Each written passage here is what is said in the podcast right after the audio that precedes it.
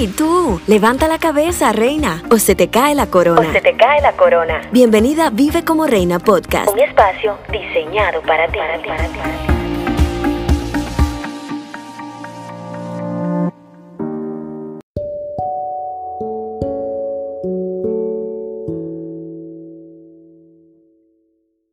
Hola, ¿cómo están? Dios les bendiga y bienvenidos a Vive como Reina Podcast. Qué placer, qué honor poder estar por aquí una vez más. Este año entró con todo eh, y el año pasado pues se fue en grande y esta situación me ha ministrado en diferentes áreas y a raíz de eso es que tenemos el tema para el día de hoy acerca de un dolor productivo. Quizás no vaya a darte muchos detalles, pero se me han presentado una que otras situaciones con mi salud, temas un poquito delicados hasta cierto punto y que todavía no tenemos una respuesta como tal, pero el mes de enero dicen que fue largo. Para mí es como que si no lo viví. He estado yendo al doctor, haciéndome algunos estudios importantes, tomando algunos medicamentos un tanto fuerte. El punto es que de las recomendaciones que me hicieron fue alejarme un poquito de las redes sociales. Si me sigues por Instagram, te habrás dado cuenta que publiqué me iba a alejar por unos días por mi salud, por mi bienestar. Sin embargo, hay algo que no me prescribieron, que fue alejarme de Dios. Por ende, aproveché parte de este tiempo para acercarme a Él, para buscarlo, para tratar de estar en paz y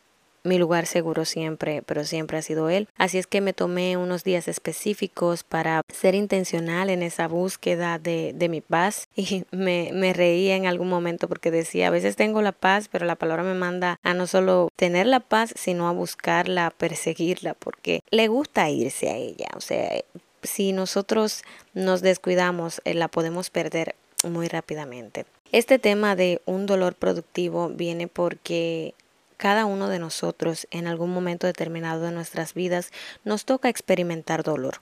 Dolor a raíz de una enfermedad, por alguna pérdida, por desamor, por esas situaciones que se presentan en el día a día, situaciones que nos marcan, que son importantes. Y me hacía la pregunta, ¿qué, qué está produciendo mi dolor? Por ejemplo, esa situación en específico que te comento, ¿qué iba a salir de ella? Porque si bien es cierto que me tocaba atravesarla, no es menos cierto que de ella podía sacar algo positivo o negativo dependiendo de mi postura.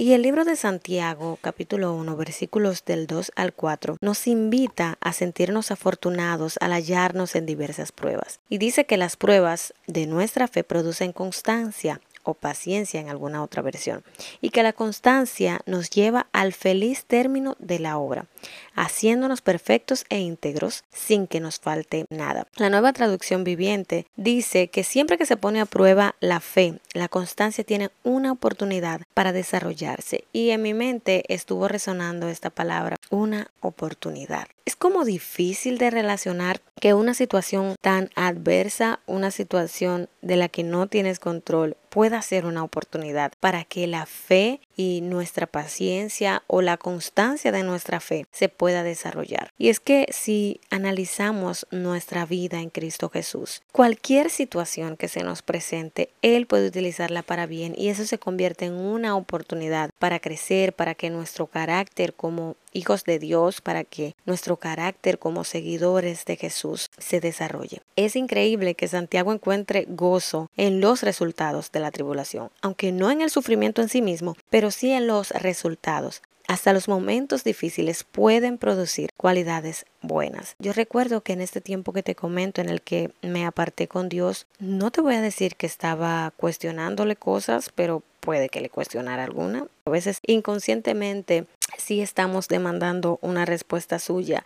Y en una de mis noches, de esas que le había dedicado, recuerdo recibir una palabra de parte de él donde él me decía, lo que para ti es nuevo, para mí ya era conocido. No sé si a ti te pasa igual, pero cuando estamos pasando por alguna condición de salud, vamos muy rápido al doctor Google, ahí ponemos los síntomas y Google nos arroja desde catástrofes hasta más catástrofes. Y en base a lo que me había indicado mi doctora y demás, pues había un diagnóstico que era casi el correcto. Todo esto antes de, de los estudios. Y no te voy a negar que buscaba la paz porque toda esta información en algún momento empezó a crear cierta inseguridad y te explico por qué. Yo empecé a pensar si este es el diagnóstico que me van a dar, qué de todos los planes, qué de todos los sueños, qué de todas las metas que tengo en Dios, qué va a pasar con esas cosas que requieren quizás de mi bienestar, qué va a pasar con mi familia, qué va a pasar con mi hija, esto que estoy viviendo ahora va a ser mi estado normal a partir de... Y fue en ese momento donde recibí esa palabra de Dios. Lo que para ti es nuevo, para mí ya era conocido. Me dio tanta paz que no te lo puedo explicar. O sea, yo siento que en ese momento toda esa angustia, toda esa preocupación. Es más que el proceso finalizó porque entendí que los procesos o los momentos de dolor son una oportunidad para que la fe, la constancia, la paciencia y el carácter de Dios en nuestras vidas pueda desarrollarse. ¿Y a qué me refiero con esto? Me refiero a que muchas veces de forma inconsciente o hasta consciente, creemos que lo que Dios va a hacer con nosotros tiene que ver con nuestros méritos. En ocasiones sentimos que se debe a nuestras fuerzas, pero Dios me demostró me hizo entender que Él me tenía en sus planes desde antes de la fundación del mundo y que cuando me dio diseño y me dio identidad, Él sabía de lo que iba a pasar en este tiempo. A, Dios no se le escapa ninguna situación que podamos estar atravesando, ni las que hemos vivido, ni las que estamos viviendo en este momento, y mucho menos las futuras. Sin embargo, por encima de todo eso, su plan sigue siendo el mismo y la palabra declara que sus planes son más altos que los nuestros. Y te digo que me cambió la vida porque al igual que Santiago cuando nos explica en el capítulo 1 y los versículos del 2 al 4, podemos encontrar gozo en los resultados de la tribulación. Y yo hoy en día puedo testificarte de este gozo que estoy atravesando. Un número uno, porque sentí esa fortaleza y ese respaldo de Dios en medio de mi debilidad. Número dos, los estudios más importantes salieron negativos pero ¿qué si hubiesen salido positivos? ¿Qué si el resultado hubiese sido lo que ya yo había investigado? Por eso es importante que nosotros tengamos los ojos puestos en Jesús y que cuando lleguen esos momentos de dolor o de tribulación, evaluemos qué están produciendo en nosotros. ¿Están produciendo frustración, enojo, rencor?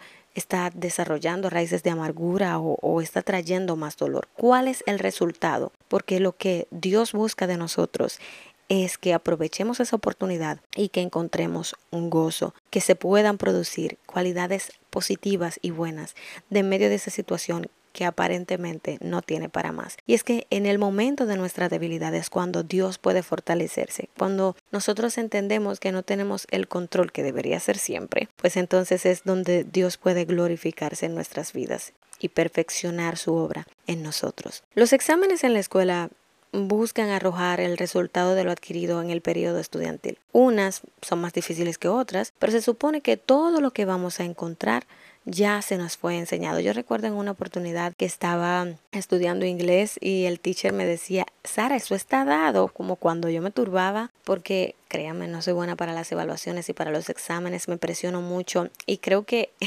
esa misma, esa misma postura la he traspolado a lo espiritual. Y primera de Corintios 10:13 nos dice que no hemos sufrido ninguna prueba que no podamos soportar. Y hay una parte que me encanta porque menciona que más bien cuando llegue esa prueba, Dios también dará una salida a fin de que podamos resistir. Yo no sé con qué pronóstico, diagnóstico, situación empezaste el año o qué se ha ido desarrollando a medida de que va transcurriendo cada día, la semana o no sé cómo inició este febrero para ti. Lo que sí puedo decirte es que aproveches porque puede que esa situación que aparentemente no es favorable sea la oportunidad que Dios está presentando para que en ti se desarrolle la constancia y ese carácter de Cristo. Y algo que te quiero asegurar, porque lo he vivido una y otra vez, aunque una y otra vez se me ha presentado la duda, es que Dios no te va a poner ninguna prueba que no puedas soportar. Te prometo que cuando esa prueba llegue o la que estés atravesando, Dios también te dará una salida a fin de que puedas